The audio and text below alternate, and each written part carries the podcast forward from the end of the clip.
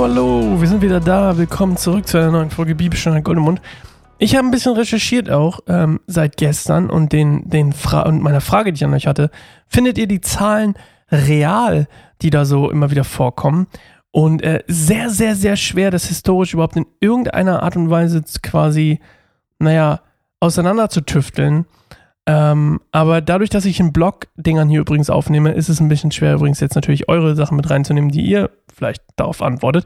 Aber ähm, trotzdem, wie dem auch sei, vielleicht antworte ich nicht live auf, also hier in der Folge quasi auf eure Sachen, die ihr mir geschickt habt, aber gerne im Austausch im Hintergrund. Das ist mir nämlich aufgefallen, gerade in der Pause habe ich gedacht, warte mal, ich kann ja gar nicht, ich kann ja gar nicht auf die Antworten von euch warten, weil dann müsste ich ja live aufnehmen oder live irgendwie die Show machen hier. Die Show ist auch gut. die Show. ja, okay. Ähm, auf jeden Fall habe ich gemerkt, ja, okay, da ist irgendwie ein kleiner äh, Fehler in der Logik. Aber mich würde trotzdem ganz, ganz, ganz, ganz, ganz doll interessieren, ähm, was ihr denkt. Äh, die Zahlen sind ganz schön krass. Ich finde die immer sehr krass. Ich finde die fast zu krass für damalige Verhältnisse, weil wenn man sich mal überlegt, wie viele Menschen da überhaupt gelebt haben, im Gegensatz zu heute, also ich meine, heute, sind, also heute ist das schon eine große Zahl, aber okay. Ähm, heute lesen wir 2. Samuel 11, 1 bis 13 und äh, sie heißt David und Bathseba und ähm, Untertitel da der Wendepunkt in Davids Herrschaft. Uh, Davids Ehebruch. Wir lesen mal. Wir lesen übrigens Neues Leben, die Bibel, falls ihr das noch nicht wusstet. Im nächsten Frühjahr, zu der Zeit, in der die Könige in den Krieg ziehen, das übrigens noch kurz als, als, ähm, als, als Sache vorweg. Frühjahr, also Frühlingmäßig, war immer so der Zeitpunkt, in dem Leute ihre, äh, in dem die Leute im Nahen Osten angefangen haben, ihre militärischen Aktionen zu beginnen. Ähm, das ist quasi das, was, was hier ist. Und äh, ja, okay. Im nächsten Frühjahr, zu der Zeit, in der die Könige in den Krieg ziehen, schickte David Joab mit seinen Männern und dem ganzen Heer Israels in den Kampf gegen die Ammoniter. Also die von vorhin noch, ne? Sie verwüsteten das Land und belagerten die Stadt Rabbah. Rabbah war übrigens die Hauptstadt von Ammon, also dem Land. David blieb jedoch in Jerusalem zurück. Das war übrigens auch sehr unüblich für einen König. Ähm, die haben nämlich früher, zu der Zeit, zu Davids Zeiten, gab es eigentlich das gar nicht. Da sind Könige immer mit ihrer Armee, äh, haben quasi ihre Armee selbst angeführt. Und äh, dass der hier zurückblieb, ist sehr, sehr ungewöhnlich. An einem Spätnachmittag erhob sich David von der Mittagsruhe und ging auf dem Dach des Palastes umher. Da fiel sein Blick vom Dach aus auf eine außergewöhnlich schöne Frau, die gerade ein Bad nahm. Er schickte einen Diener los, der herausfinden sollte, wer die Frau war. Man sagte ihm, es ist Bathseba, die Tochter von Eliam und Frau des Hethiters Uriah. Ähm, Hethiter werdet ihr wohlgemerkt anmerken. Mensch, die Hethiter, die gibt es doch gar nicht mehr. Uriah ist tatsächlich ein Hethiter. Und obwohl das Hethiterreich, ja, falls ihr euch erinnert, äh, wahrscheinlich nicht, aber 1200 vor Christus, also ungefähr vor 200 Jahren, ähm, endete und untergegangen ist, äh, gab es tatsächlich einen kleinen Teil von Hethitern, die ähm, Großteil davon lebte in Syrien von den Überbleibseln, aber ein paar lebten auch in Israel. Und unser Freund Uriah, der war einer davon. So, da ließ David sie holen, und als sie in den Palast kam, schlief er mit ihr. Sie hatte gerade die Reinigungshandlung nach ihrer monatlichen Blutung beendet. Danach kehrte sie nach Hause zurück. Als Bathseba merkte, dass sie schwanger war, ließ sie es David mitteilen. Da ließ David Joab den Befehl überbringen, schick mir den Hittiter Uriah. Und Joab schickte ihn zu David. Als Uriah eintraf, fragte David ihn, ob es Joab und dem Herrn, äh, dem Herr gut gehe und ob der Krieg erfolgreich verliefe. Da sagte er zu Uriah, geh nach Hause und ruh dich aus. Er ließ ihm sogar ein Geschenk bringen, nachdem Uriah den Palast verlassen hatte.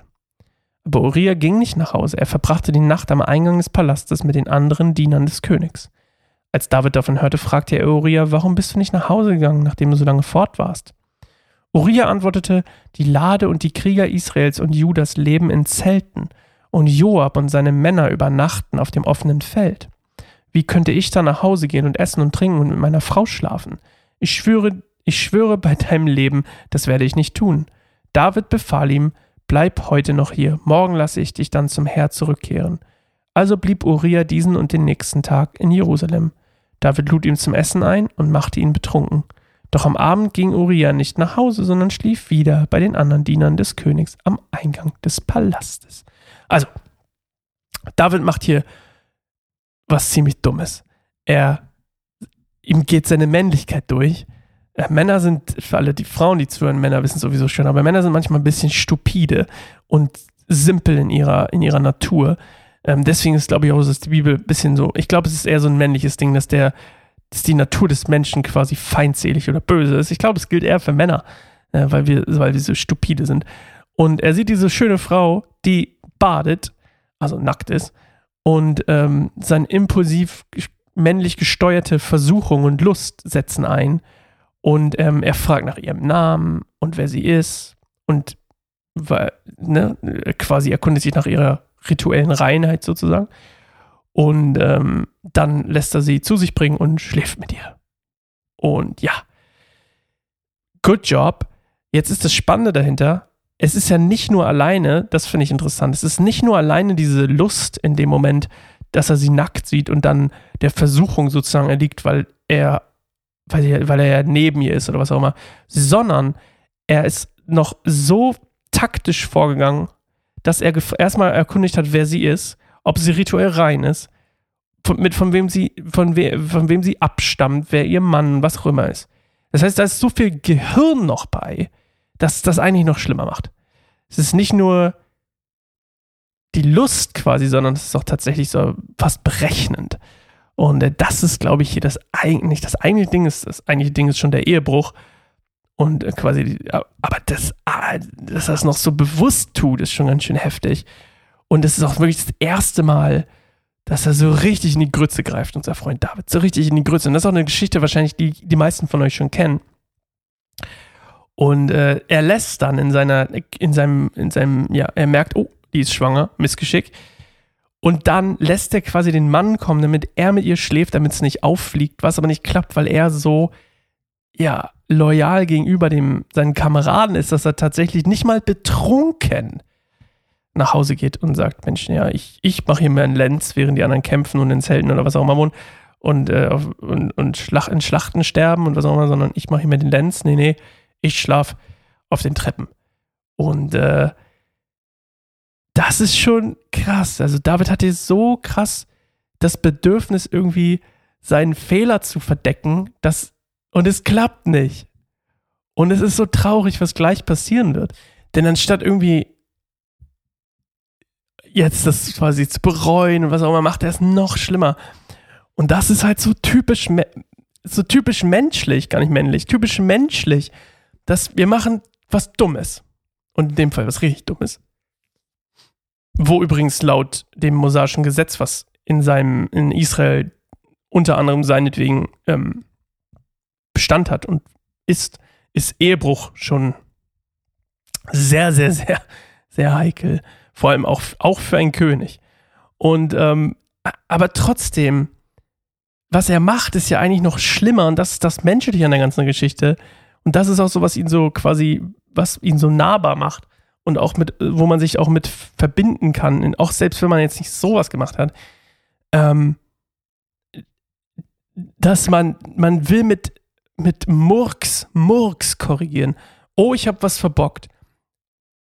Lass mich probieren, es quasi zu verdecken oder wieder hinzubiegen, indem ich was anderes Dummes mache. Also, und das ist halt nicht, nicht, dass er Uriah hier, das Verdecken ist noch nicht mal das Problem. Das ist auch typisch männlich so. Ich habe äh, was hier, gar nichts, hä? Nee, hä, was? Aber dann quasi, was als nächstes folgt, und das hören wir morgen. Denn morgen, uh, David, you effed it up. Okay. Wir hören uns morgen wieder zur neuen Folge Bibelstunde Goldemund und dann gucken, was aus Uriah wird. Und David wird, oh yeah, let's go. Bis morgen.